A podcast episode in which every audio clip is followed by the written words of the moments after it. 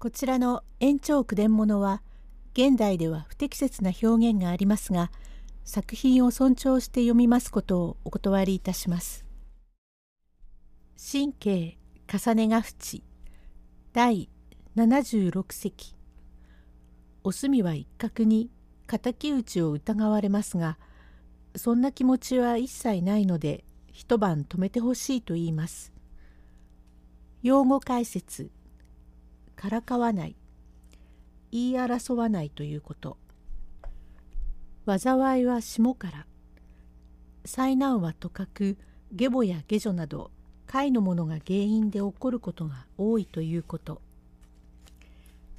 一角。こりゃどうもけしからん。白人を振って脅すなぞとはええ定蔵定蔵どうもけしからん。あいつはいけません。あいつ一体そういうたちのやつでげす。どうもけしからん。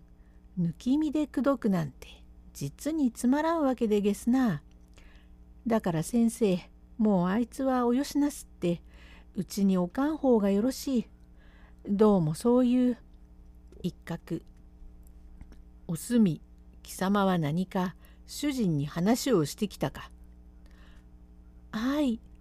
何とも言いませんけれども織木さんに頼んでおきまして何しろ先生のご様子を聞かなければわからないまことに恥ずかしいことでございますけれども先生のところへ行ってご様子を聞いてそうして先生になだめていただきたいと思って出てまいりました。さようか雪の夜ではあるしこれから行くと言っても大変だがあんなバカにからかわないがいいよ。何ももう明日でもようございますけれども私はこれから一人で帰るのはつらくって参る時は一生懸命できましたが帰るとなると怖くっていけませんがどうかお邪魔様でも今夜一晩泊めてくださるわけにはいきますまいか。うん、それはよい。泊まっていくなら。なあ、定蔵。これは先生、ご強越でげすな。おすみさんの方から泊まっていいかというのは、こりゃ自然のお授かりでげすな。何お授かりなことがあるものか。のうおすみ。だが貴様にはどうもわからんことが一つある。というのは宗次郎の女房になってどういう間違いかは知らんけれども安田一角が宗次郎を殺害いたしたというのでわしを夫の敵と狙って花車重吉を頼んでどこまでも打たんければならんと言ってひとしきりわしを狙っているということを確かに人をもって聞いた。そういう手前が心でいたものがまたここに来て一角の女房になろうとはちっと受け取れんじゃないかのう定蔵。いいえねえ定蔵さん考えてごらん。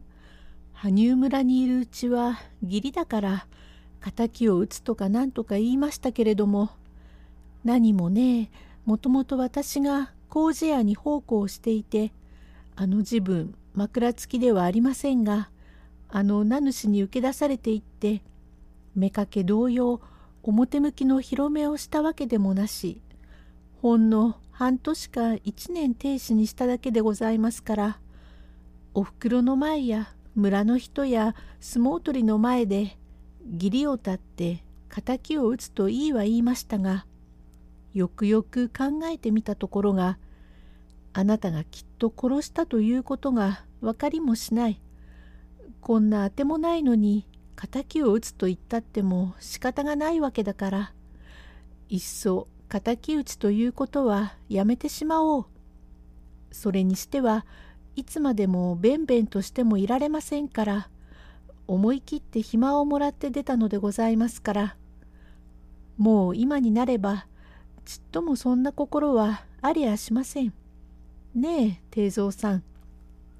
定蔵なるほどこりゃあ本当でげしょう。先生は人を殺すような方でないし、ただお前さんへ終身があったところから相撲取りと喧嘩。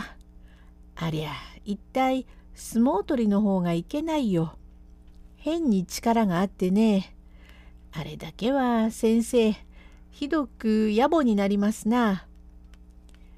つまらん疑念を受けてとんだ災難と思ったがこちらにいては面倒だからしばらく日立へ行っていたんだが手前全くか。本当でございますから疑りを晴らして一ついただきましょう。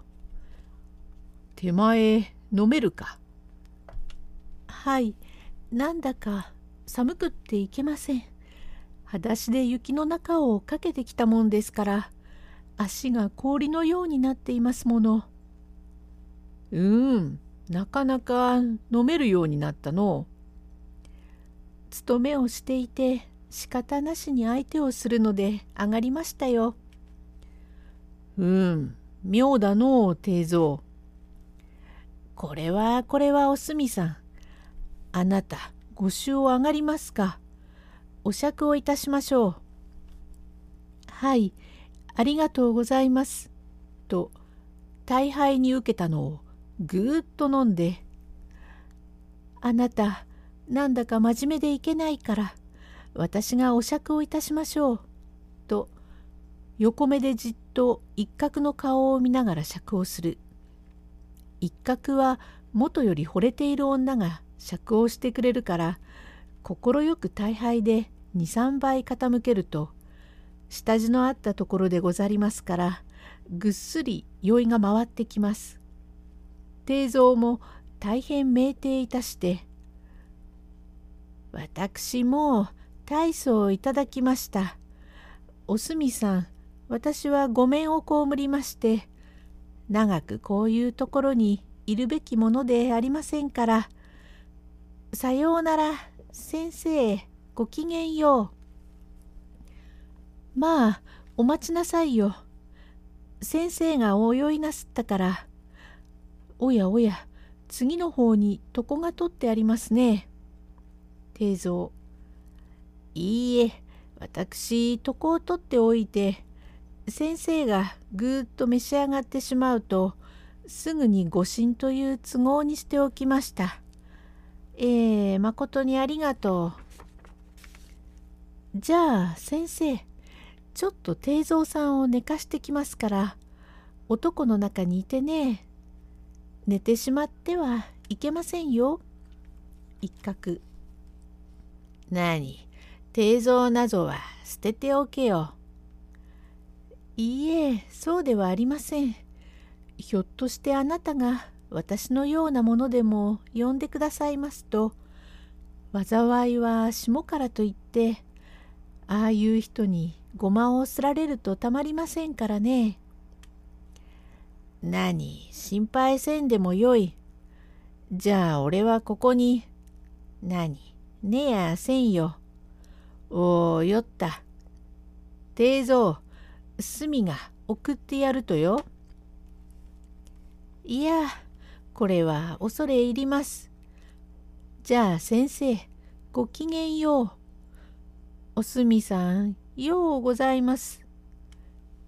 いいえ、よくないよ。そらそら危ない。どこへ？あっちがお台所かい。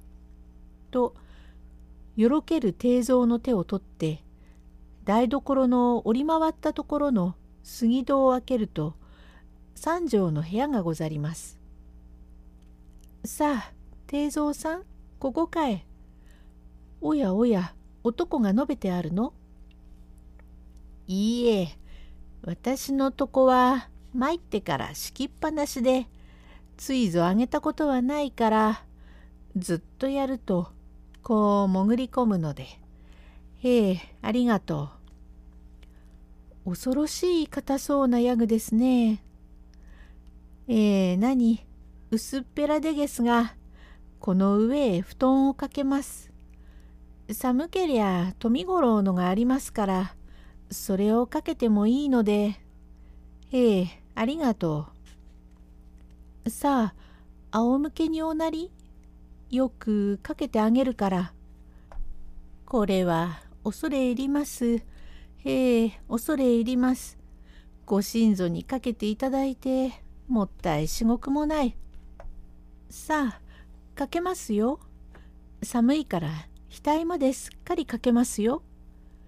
そう見たり何かすると間が悪いわね。さあ襟のとこ。ああありがとう。どうも重たいね。ええありがとう。あったかでげす。なんだか寒そうだこと。何か重いものを裾の方に押っつけるとあったかいからというので台所を探すと醤油だるがある。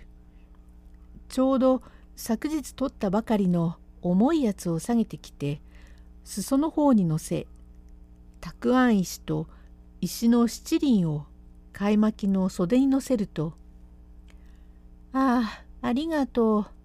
大層あったかでちっと重たいぐらいでげす」と言ったがこれはなるほど重たいわけ。石の七輪やたくあん石や醤油だるが乗っておりますから当人は押しつけられるような心持ち。へえありがとうあったかでげす。と言ったぎりぐーぐーといい心持ちに寝つきました。第77席へ続く。